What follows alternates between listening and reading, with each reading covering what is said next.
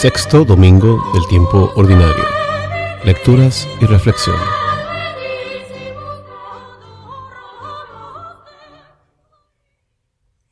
Lectura del libro del eclesiástico. Si quieres, guardarás sus mandatos, porque es prudencia cumplir su voluntad. Ante ti están puestos fuego y agua. Echa mano a lo que quieras.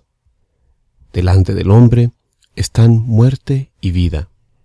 Le darán lo que él escoja. Es inmensa la sabiduría del Señor, es grande su poder y lo ve todo. Los ojos de Dios ven las acciones, Él conoce todas las obras del hombre. No mandó pecar al hombre, ni deja impunes a los mentirosos. Palabra de Dios. La respuesta al salmo de este domingo es, Dichosos los que caminan en la voluntad del Señor.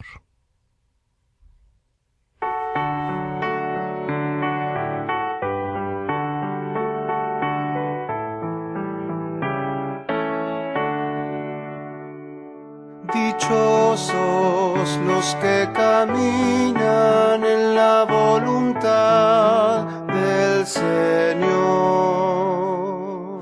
Dichosos los que caminan en la voluntad del Señor. Dichoso el que con vida intachable camina en la voluntad del Señor. Dichoso el que guardando sus preceptos lo busca de todo corazón. Dichosos los que caminan en la voluntad del Señor. Tú promulgas tus decretos para que se observen exactamente. Ojalá esté firme mi camino para cumplir tus consignas. Dichosos los que caminan en la voluntad del Señor. Más bien a tu siervo viviré tus palabras. Ábreme los ojos y contemplaré las maravillas de tu voluntad. Dichosos los que caminan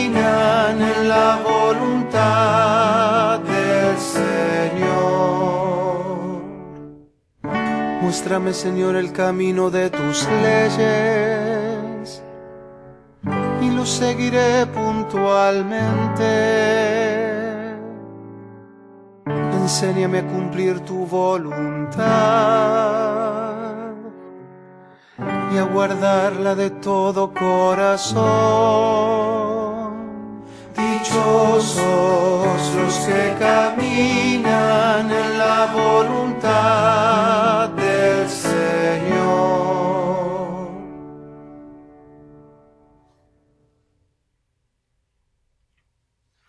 Lectura de la primera carta del apóstol San Pablo a los Corintios.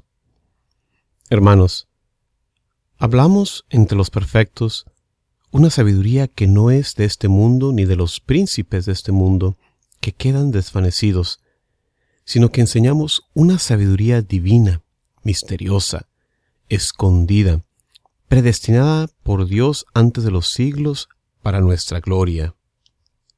Ninguno de los príncipes de este mundo la ha conocido, pues si lo hubiesen conocido, nunca hubieran crucificado al Señor de la gloria.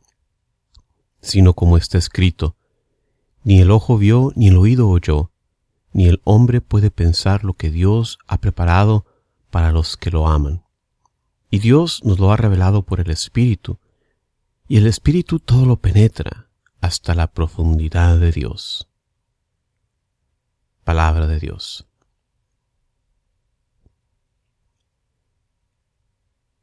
Proclamación del Santo Evangelio según San Mateo.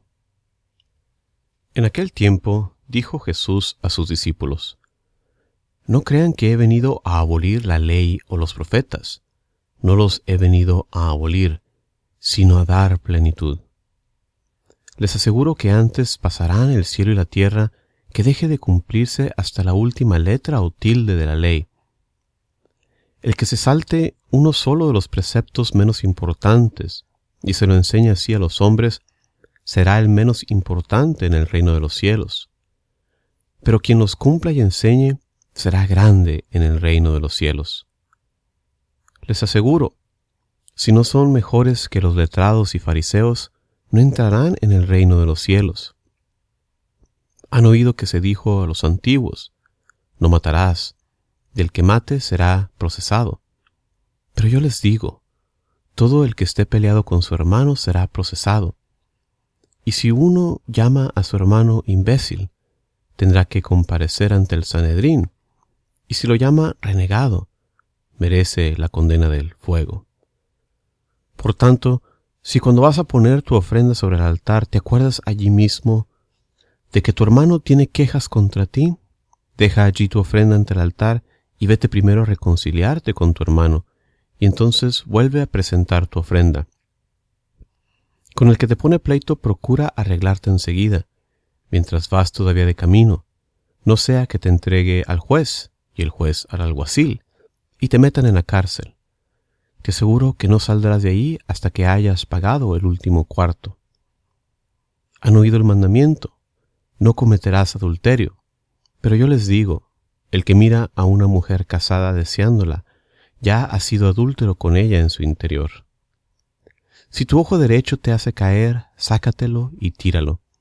Más te vale perder un miembro que ser echado entero en el abismo. Si tu mano derecha te hace caer, córtatela y tírala, porque más te vale perder un miembro que ir a parar entero al abismo. Está mandado, el que se divorcie de su mujer, que le dé acta de repudio, pues yo les digo, el que se divorcie de su mujer, excepto en casos de prostitución, la induce al adulterio, y el que se case con la divorciada comete adulterio. Saben que se mandó a los antiguos, no jurarás en falso, y cumplirás tus votos al Señor. Pues yo les digo que no juren en absoluto, ni por el cielo que es el trono de Dios, ni por la tierra que es estrado de sus pies, ni por Jerusalén que es la ciudad del gran rey, ni jures por tu cabeza, pues no puedes volver blanco o negro un solo pelo. A ustedes les basta decir sí o no. Lo que pase de ahí viene del maligno. Palabra del Señor. Reflexión. La primera lectura está tomada del libro llamado Eclesiástico, un libro sapiencial del Antiguo Testamento escrito hacia el final del segundo siglo antes de Cristo su autenticidad, su canonicidad, fue discutida por algunos padres de la Iglesia, pero también hay evidencia de muchos otros padres usando este libro como un manual de moral para catecúmenos.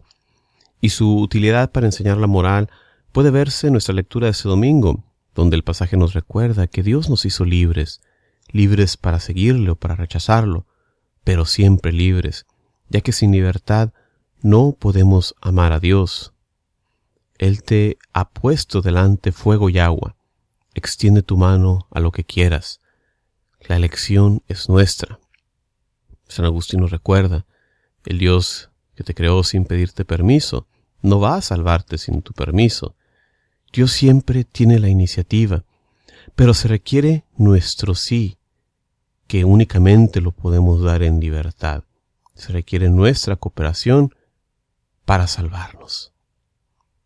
El Salmo 119 que la liturgia nos muestra ese domingo habla de la excelencia de la ley de Dios, su Torah. La palabra ley o su equivalente está presente en cada estrofa de este salmo, y es que para los judíos la ley de Dios, la Torah, representa la sabiduría misma, que es la voluntad de Dios. Y es que con la libertad que nos dio Dios, no nos dejó sin ninguna guía. La ley es precisamente esto, una guía para mostrarnos el camino seguro hacia Dios. Y el salmista nos revela el resultado de seguir los mandamientos de Dios, la beatitud. Dichosos los que caminan rectamente, los que proceden en la ley de Yahvé. Dichosos los que guardan sus preceptos, los que buscan de todo corazón. En la segunda lectura, tomada de la primera carta a los Corintios, estamos continuando el hilo con los versículos que siguen inmediatamente de la lectura que considerábamos la semana pasada, donde el apóstol nos decía que él había venido a predicarles a los corintios no con sabiduría humana, sino con el poder de Dios. El apóstol les enseñó la sabiduría divina, que para ellos tuvo que ser misteriosa, escondida, ya que la verdad divina se esconde a las personas buscando el conocimiento terrenal, de las ciencias, solo pensando en uno mismo. A los niños hay que darles leche, como el mismo Pablo nos dice. En el Evangelio de este domingo, tomado del quinto capítulo de Mateo, vemos lo que los biblistas se refieren como el pasaje más judío del Nuevo Testamento, donde Jesús dice, no piensen que he venido a abolir la ley y los profetas. No he venido a abolir, sino a dar cumplimiento.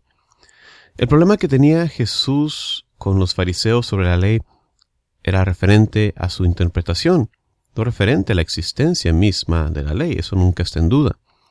Los fariseos en aquel entonces tenían una interpretación muy estricta de la ley. Y no solo eso, sino que pretendían imponer esta visión para todo judío.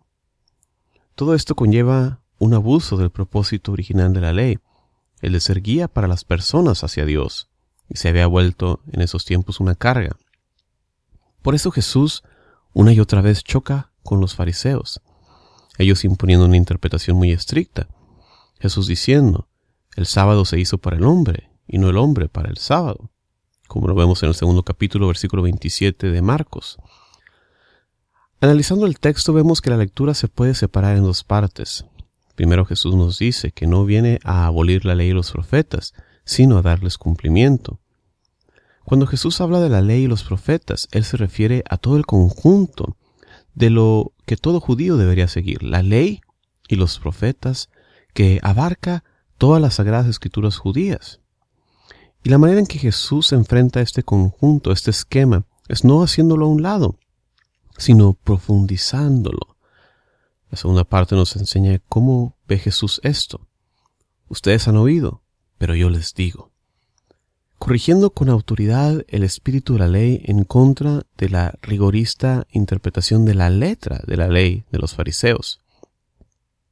Hermanos y hermanas, este domingo la Iglesia nos invita a contemplar el cumplimiento de la ley por Jesucristo, que nos da una nueva alianza en la última cena.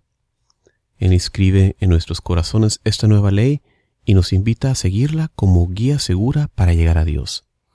Que Él nos dé la fortaleza de seguir esta ley y así encontrar la felicidad en este mundo y la dicha eterna en el siguiente. Como siempre, muchísimas gracias por acompañarnos en estas reflexiones. Les invito a visitar mi sitio de internet jcmoreno.net para más recursos para la evangelización. Como siempre les deseo paz y bien para ustedes siempre. Hasta la próxima.